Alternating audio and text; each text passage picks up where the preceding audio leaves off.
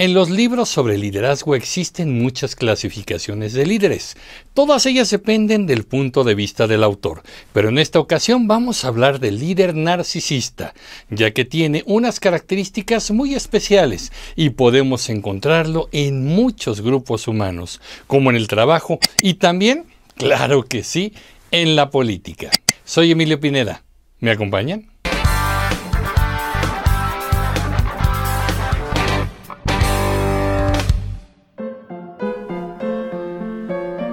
Cuenta la mitología griega que Narciso era un joven extremadamente atractivo y guapo de Caraburún, siendo capaz con su sola presencia de enamorar a todas las mujeres que le vieran. Esto causaba que Narciso fuera una persona demasiado vanidosa. Era incapaz de ver la belleza de nada más, ni de otras personas, ni siquiera de la naturaleza que le rodeaba. La madre de Narciso fue avisada por un vidente ciego que su hijo sería muy feliz si nunca viera su propia imagen reflejada en ningún sitio. Un día Narciso fue al bosque a cazar ciervos. Ahí le vio la ninfa Eco, quien se enamoró de Narciso nada más verlo. Eco confesó su amor a Narciso, pero él la rechazó, igual que rechazaba a cualquier otra persona. Eco huyó decepcionada y contó el acontecimiento a Némesis, la diosa de la justicia y la venganza. Némesis se enfadó y decidió engañar a Narciso y vengarse. Hizo que Narciso se acercara a un arroyo y viera ahí su hermoso rostro reflejado en el agua, y siendo así, Narciso no pudo dejar de mirarse a sí mismo y se enamoró de su propio reflejo. Sin poder resistir a su propia belleza, finalmente se tiró al agua y murió. En el lugar donde cayó Narciso, en el arroyo, nació una preciosa flor a la que ahora llamamos Narciso. ¡Ay, qué bonito! Aunque en realidad esta leyenda nos está hablando de alguien con problemas emocionales tremendos. Por estas características, alguien decidió llamar a los líderes narcisistas de esta manera.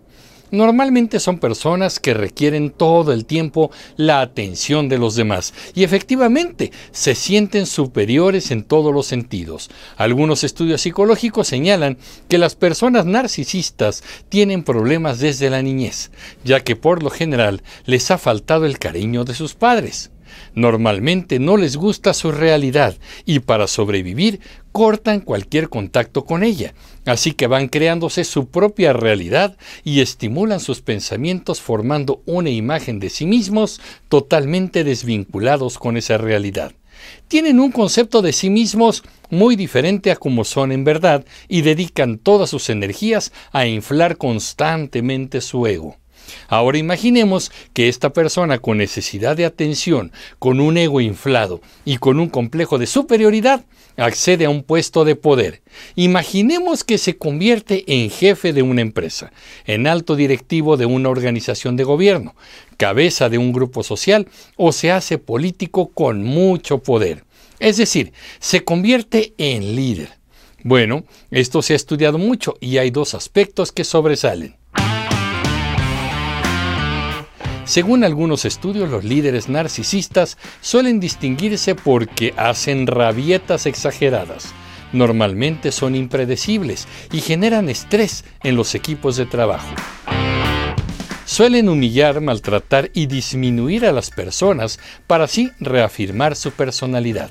También es frecuente que proyecten en sus subordinados todos aquellos defectos y lados débiles que ellos mismos tienen y que no quieren ver.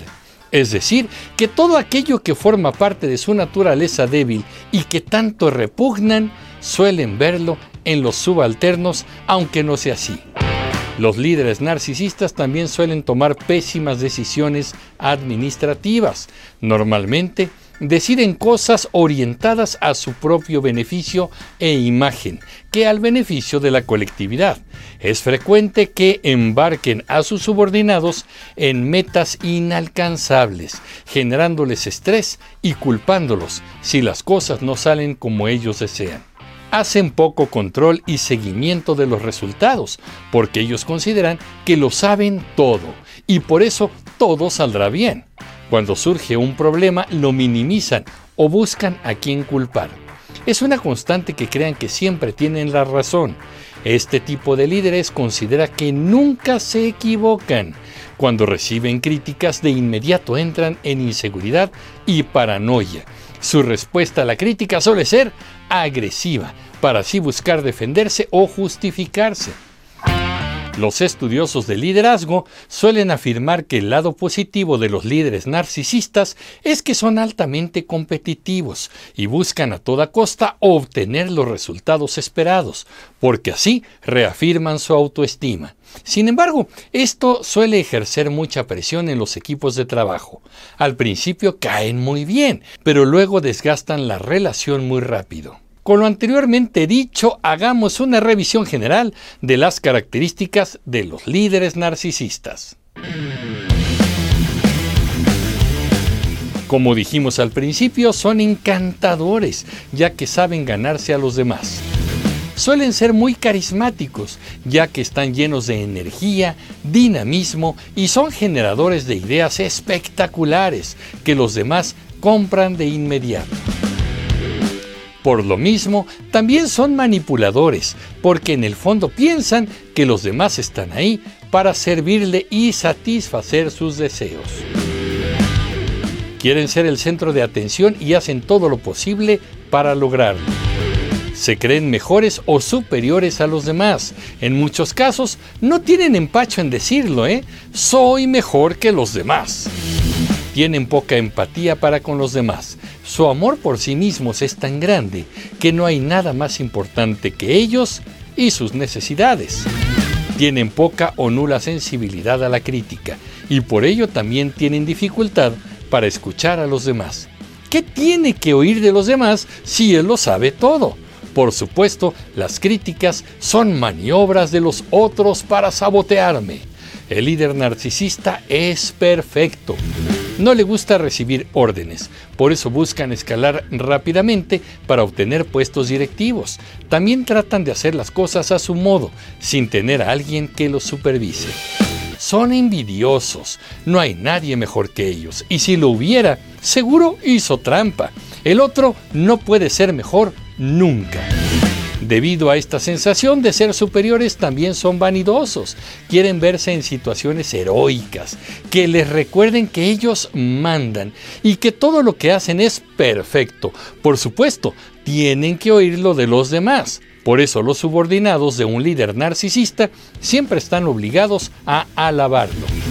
Por lo mismo, y como última característica, nadie es lo suficientemente bueno para ellos, tanto como pareja, amistad o como equipo de trabajo. Tú nunca tendrás un 10 de calificación ante un líder narcisista. Siempre habrá un defecto, una falla o una forma de haberlo hecho mejor. El 10 es solo para ellos. ¿Cómo podemos darnos cuenta? Los líderes narcisistas existen en muchos ámbitos y están ahí proyectando sus conflictos emocionales en su trabajo y en el de los demás. El problema no es que sean altamente competitivos y exigentes, sino que son altamente tóxicos. Recordemos una frase que se usa en temas laborales y que es una regla. Las personas no renuncian a las empresas u organizaciones, las personas renuncian a sus jefes. Muchos de los problemas de mala salud mental y emocional en los centros de trabajo se deben a los modos y métodos de un líder narcisista. ¿Reconocen ustedes a alguien? ¿Pero qué opinan ustedes, comunicativos? Yo soy Emilio Pineda y los espero en el próximo capítulo de Comunicreando. Pásenla bien. Hasta pronto.